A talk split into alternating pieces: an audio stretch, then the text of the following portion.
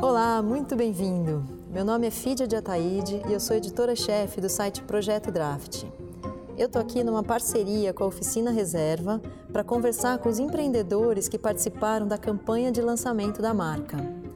Nesse bate-papo, a gente vai falar de empreendedorismo, de propósito e de como que é ter que transformar limões em limonadas quase todos os dias.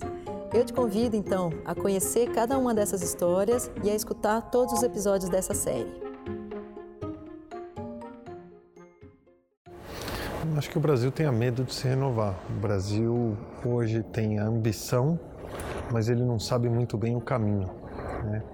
A gente hoje vive um, momento curioso que nunca a sociedade brasileira desejou tanto a renovação de quadros e práticas. Ao mesmo tempo, ela está tentando encontrar quais os caminhos que a levam para um desembarque tranquilo, sem grandes sobressaltos. E essa é a principal observação dentro desse contexto. Hoje o desejo está embarcado, mas a gente precisa iluminar o caminho. Eu acho que no, existe um ponto essencial que toda a sociedade compreende, que é uma questão quase que consagrada, que nós não podemos nos omitir da formação de futuras gerações. E o Brasil tem sido, de uma certa forma, omisso ao não investir principalmente na primeira infância, nas crianças, nos jovens. Nosso ensino público está é, tá com uma qualidade muito aquém da desejada. Isso faz com que a gente fique distante do desejo de país que todos temos. E na parte cívica, política, não é muito diferente. A gente não está investindo na formação de lideranças públicas, a gente não se interessa, é, e eu acho que de uma certa forma isso nos levou a esse lugar de sermos governados por gente, em sua grande parte, sem generalizar, que a gente não se vê conectado, gente que de fato cria a, é um, um sentimento de é, deslocamento, um sentimento de desconexão. É nesse sentido que eu acho que as duas coisas conversam. Quer dizer, a gente precisa olhar com carinho para as jovens lideranças e ajudar para que elas consigam desenvolver o seu repertório, a sua formação e para que de fato gente honesta e competente possa ocupar espaço dentro da política. Eu acho que as pessoas, quando a gente vai com um grau mínimo de profundidade, a gente consegue perceber que elas convergem muito mais do que elas divergem. O problema é que é, no exercício da, da sua opinião, no exercício da voracidade do debate, muitas vezes elas se apegam àqueles, àqueles pontos que criam a diferença e não aos pontos de convergência. Eu vejo gente que concorda em 80% e fica debatendo sobre os 20% que não concordam por que, que a gente não pega os 80% e faz com que, de fato, em cima desse, dessa grande convergência, a gente possa evoluir e avançar? Através do diálogo, através da compreensão de que tem muito mais coisa que nos une do que pontos que nos separam. Acho que uma situação que eu, que eu vivi que foi muito importante eh, como experiência foi ao dar aula no cursinho, no curso Anglo, é, viver a realidade de diferentes alunos que estão ali com desejos, ambições e vontades completamente distintas e tentar encontrar esses pontos de convergência, tentar encontrar aonde que eles de fato tinham é, visões absolutamente concordantes. E acho que isso acabou criando um sentimento de que é, dá para a gente pensar em, em, pontos de conexão, dá para a gente pensar em situações comuns, dá para a gente imaginar um futuro é, de maior convergência, de maior alinhamento. E é, para mim ficou muito claro numa sala de 150 alunos e muita gente que se dizia, inclusive do ponto de vista ideológico, de polos diferentes, debatendo questões e tendo pontos de vista é, muito mais próximos do que a gente imaginava. Então, acho que essa é a oportunidade da gente transformar esse tipo de situação que parece um cenário adverso, quase é, fora de controle, num momento é, de trabalho em comum, trabalho em equipe. Isso foi para mim muito gratificante. Ser empreendedor é encontrar oportunidades e lacunas que existem num determinado ecossistema e atacar essas lacunas, essas oportunidades. Eu me acho um resolvedor de problemas e eu uso muito da minha, da minha vontade de realizar, que eu acho que é essencial para um empreendedor, para resolver os problemas. Então, tudo que eu fiz na minha vida até hoje, de uma certa forma, teve conexão com isso. É, para mim, ser empreendedor é, de uma certa forma, encontrar aonde estão oportunidades que não estão sendo atendidas. É, eu me enxergo como uma pessoa que gosta de resolver problemas. Não problemas complexos, mas problemas. E situações que às vezes é, a gente olha e não consegue entender por que, que, por que, que ela está tão aquém do desejado. E eu vejo isso como uma grande oportunidade. Minha, historicamente, tudo que eu fiz até hoje tem a ver com isso, enxergar os problemas e tentar identificar esses problemas e transformar em, em oportunidades ou soluções. E muito imbuído do sentido de realizar, porque não tem empreendedor que não se conecte com realização. Para mim, essa é uma parte essencial. Eu me conecto muito com o fazer, muito pouco com o falar. E eu acho que a gente tem que estar disposto a começar a fazer. Muita gente fica. É, esperando o momento da perfeição, eu vou fazer perfeito, e eu gosto muito de uma frase que o feito é melhor do que o perfeito. É importante fazer, mas é, é, importante começar, porque quem não começa fica muito na teoria e, infelizmente, as ideias apenas não constroem, a, a realização constrói. Isso tem muito a ver com empreender no Brasil. O Brasil é um lugar de infinitas oportunidades de empreender, já que a gente tem tanta coisa por fazer. Então eu vejo isso como uma como uma oportunidade.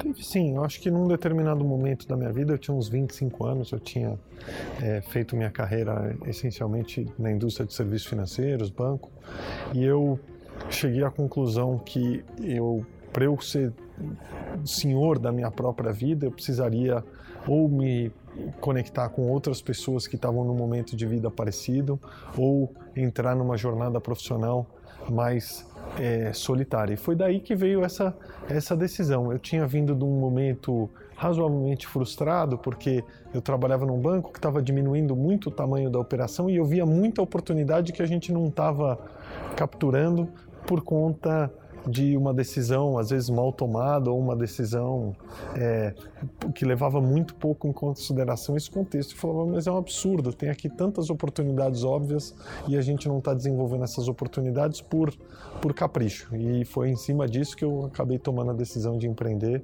e, obviamente, é, empreender tem o lado quando as coisas dão certo, que todo mundo gosta de contar.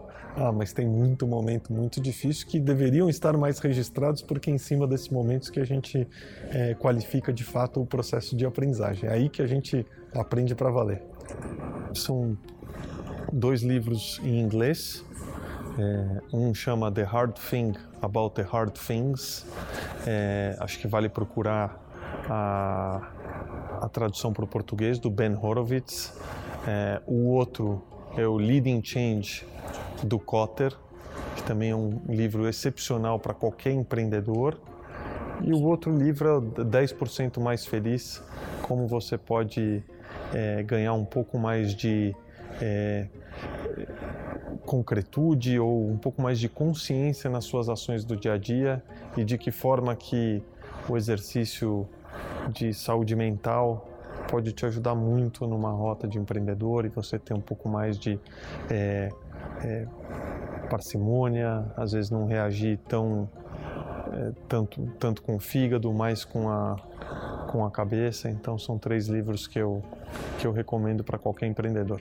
Além daquela que eu coloquei, que o feito é melhor do que o perfeito e eu gosto muito dela. A outra que a gente pode ir mais rápido sozinho, mas junto a gente vai mais longe. E dentro das nossas escolhas de com quem a gente quer estar, tá, é, seja na nossa vida afetiva, seja na nossa vida profissional, é muito importante a gente escolher bem nossos parceiros de jornada, porque dentro dessa alquimia a gente pode ter um caminho de mais sucesso, mais virtude. Isso não quer dizer sucesso financeiro, sucesso de fama, não quer dizer nada disso, mas mais prazer. A jornada é muito mais relevante do que o atingimento por si só. Eu acho que o país é, perderia a possibilidade de optar por pessoas incríveis, jovens talentos que futuramente serão lideranças cívicas e políticas para esse país. Essas pessoas dependem muito do tipo de apoio e do e do carinho que a gente está colocando na relação com eles e eles conosco. E eu acho que é, ter a possibilidade, é, o país ter a possibilidade de contar com essas pessoas servindo o propósito e o projeto, acho que ele ganha demais. Então, seria uma perda, mas que felizmente a gente está bem embocado para que ela não ocorra. Ah, eu acho que depois da gente viver um pouco mais experiências múltiplas, tem uma questão de assimetria de informação, né? Então, de que forma que eu posso usar a informação que eu tenho hoje para me apoiar se eu estivesse fazendo a mesma coisa? Então, é, quando eu virei é, presidente de uma grande companhia, né, uma companhia com mais de 5 mil funcionários, eu tinha uma ignorância completa em relação ao tamanho do desafio e quais eram os, os, os traços desse desafio e o que eu precisava para conseguir, é, do ponto de vista de organização, do ponto de vista de cabeça, para é, para enfrentar esse desafio da melhor forma possível.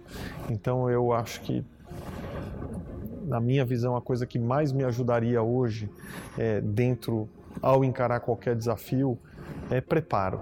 E não é preparo do ponto de vista de formação, é preparo mental mesmo, sabe? Às vezes a gente entra num determinado momento, entra numa, numa reunião, vai para outra, a gente não, não reflete o que que eu, por que, que eu estou participando daquela, daquele encontro, o que que é, qual que é o meu objetivo com aquilo. Então, assim, muito importante não ficar no fluxo. É bem importante em determinados momentos ter o, o momento de parada, de reflexão entender essa, esse encontro aqui é para quê? O que, que eu espero dele? De que forma, como é que eu vou medir sucesso? Como é que eu mobilizo as pessoas ao redor desse objetivo? Então, acho que essa é talvez a coisa que eu teria hoje, em retrospectiva, que eu teria feito com mais cuidado é, é, em relação a, minhas ações, a minhas condutas anteriores. É muito difícil para mim é, pensar 10 anos assim. Eu acho que é, o que eu gostaria é que as ações que hoje nós estamos tomando e que vão levar tempo para maturar, porque assim não tem não tem jogo rápido, assim, não tem atalho, né?